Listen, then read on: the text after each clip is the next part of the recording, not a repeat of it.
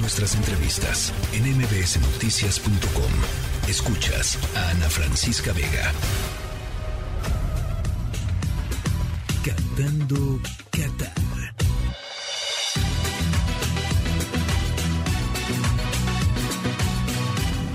Más allá del Mundial.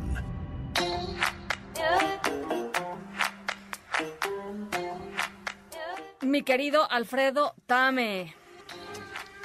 ¿Cómo estás, Ana Francisca? Qué gusto saludarte. Muy buenas tardes. Un fin de semana lleno de fútbol y por si fuera poco, lunes igual. ¿Cómo va tu quiniela? No, fíjate, iba, iba. acertaste? Oye, iba genial, o sea, iba genial y de pronto eh, Japón, Japón, Japón. Este, yo, yo había, yo había dicho que Japón iba a ganarle a Croacia y pues no fue así, mi querido Tame.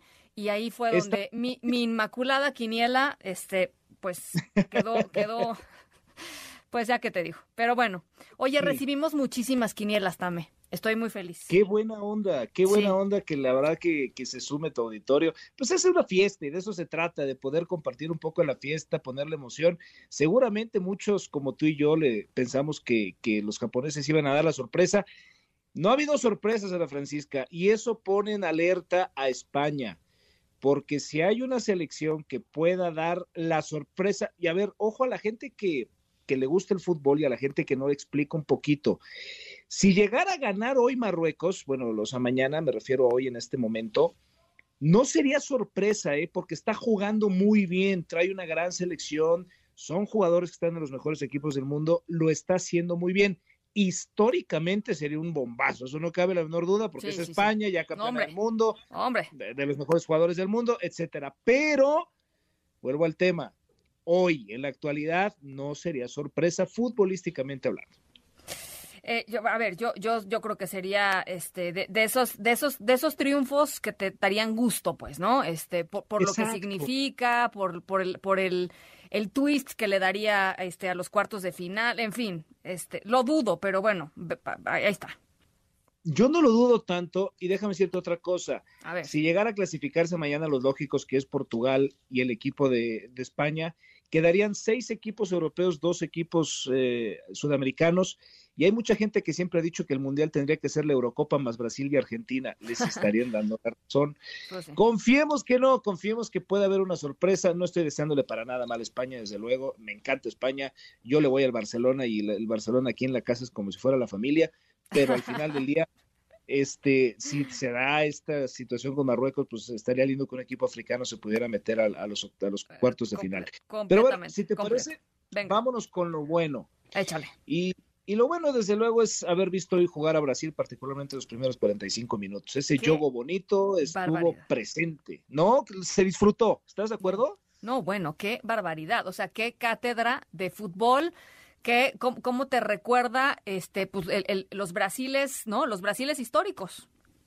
Exacto, una combinación de fútbol de playa con fútbol salón, con fútbol nueve, con fútbol rápido, eh, definiciones extraordinarias, marcaron cuatro diferentes jugadores. Eh, lo que demuestra hoy Brasil es que hoy es el favorito, no hay menor duda. Y algo muy lindo es que al final del partido se juntan todos y simplemente sacan una pancarta con la foto de Pelé, la foto histórica del 70. No dice más más que Pelé y creo que eso enmarca lo que significa el rey del fútbol. Pelé, que a quien se le envía las mejores eh, vibras para que pueda estar bien de salud, se reporta que ha mejorado. Entonces, creo que esto pues une demasiado el sueño de Brasil de poder conquistar este mundial, que si le dan la copa hoy, todo el mundo le aplaude. No, bueno, a ver, yo te voy a decir una cosa. Con lo que vimos hoy, eh, francamente, yo no sé qué equipo le pueda hacer sombra a Brasil. Eh, de lo que hemos visto, pues, o sea, digo, ahí se habla de, Mira, de Francia, en, no lo sé, pero tú, a ver, tú eres el exper experto. Es una realidad que tampoco ha enfrentado equipos que le podemos llamar grandes sinodales, ¿no? Se viene ya lo más complicado, empieza a apretarse más la historia. Y, y eso es algo que, que desde luego queremos ver con Brasil. Todo pintaría para que Brasil eliminara a Croacia, que es el siguiente equipo que tampoco creemos que le vaya a poner mucha resistencia, y Argentina haga lo propio con Países Bajos. Entonces tendríamos unas semifinales Brasil-Argentina. que bueno, imagínate nada más eso lo que sería que la hegemonía brasileña, pero la última Copa América es la que gana Messi en el Maracaná, sí, sí, sí, deudas pendientes por todos lados. Entonces, eso hay que esperar un poquito. No ha tenido grandes diseñadores, pero ellos han hecho lo suyo. Hay que aplaudirles. Está extraordinario lo que hacen, así que nada que hacer. Vámonos con lo malo. Y lo malo es la forma de tirar los penales de Japón. ¿Qué pasó? Fallaron tres. Se asustaron. Se asustaron. Era, era esa palabra que dices es la realidad, porque era un equipo tan mentalmente armado que podían dar la lucha en 120 minutos pero ya en el estar uno contra uno, ya no es mentalidad, también es experiencia, es conocimiento. Los penales no son un volado, es capacidad. Y lo que hace Livakovic, el arquero de, Croacia, es extraordinario, tiene tres penales y con esto, pues Japón fuera, le piden, le ofrecen disculpas a su público por haber sido eliminados, lo mismo hace Corea. Y bueno, pues dejan siempre ese, ese toque cultural extraordinario. Pero sí, los penales, caray, ¿qué pasó? Sí, muy feo. La verdad, este, la verdad muy malo y podría entrar en lo feo, pero sí muy malo, este, porque además, eh, sí, porque habían hecho un buen torneo, este, no son espectaculares, pero habían hecho un muy buen torneo, se veían fuertes, en fin, eh, y, se desmoronaron, o sea, se desmoronaron, se desmoronaron. Entonces, pues sí, coincido contigo, mi querido, mi querido Tame. Lo feo. Lo feo es algo extradeportivo, pero que desde luego impacta en lo deportivo, ¿no? Eh, Sterling, el jugador de Inglaterra, una hora y media antes tiene que abandonar la concentración y desde luego el partido que iba a tener Inglaterra frente a Senegal, porque le avisan que su casa en Inglaterra fue asaltada mientras estaba su esposa y sus dos hijos adentro y, no se dio más detalles, pero tuvo que salir de la concentración, deja el mundial. Eh, obviamente esto es una circunstancia que no se ha dado más detalles porque además implica algo jurídico, perdón, algo penal, pero al final de esto es una pena porque es uno de los mejores jugadores de Inglaterra, es un gran jugador, pero las circunstancias familiares, lo que está alrededor del ser humano, siempre será primordial. Entonces, es una pena que haya sucedido esto. No se sabe mucho.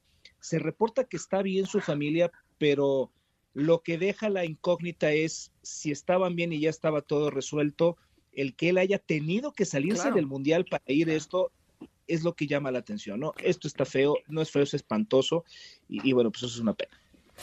No, terrible, este, verdaderamente espantoso. Qué bueno que ya está con su familia y como dices, la familia, en estos casos la familia es lo primero, siempre. Entonces, este, bueno, pues ahí está y, y, se le va a extrañar porque sí, como, como bien nos lo dices, es, es uno de los mejores jugadores y se vienen cosas muy importantes para, para Inglaterra, pero bueno, en fin. Mañana eh, partidos eh, brutales, brutales también. El de la mañana, España-Marruecos, toda la comunidad española en México, desde luego, ya se, dice que va a estar, no va a haber tránsito mañana en la Ciudad de México. Va a estar ahí esperando ver este partido, 9 de la mañana y a la una de la tarde, el de Portugal, para poder ver de nuevo a Cristiano Ronaldo y ver si sigue siendo historia frente a una Suiza que no va a ser nada sencilla.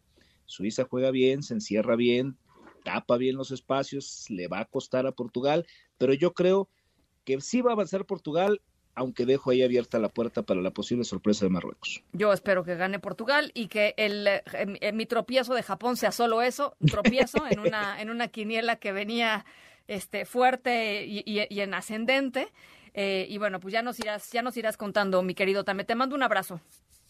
Abrazo de vuelta de Francisca, muchas gracias como siempre y saludos a toda la audiencia. Muy buen arranque de semana. La tercera de MBS Noticias.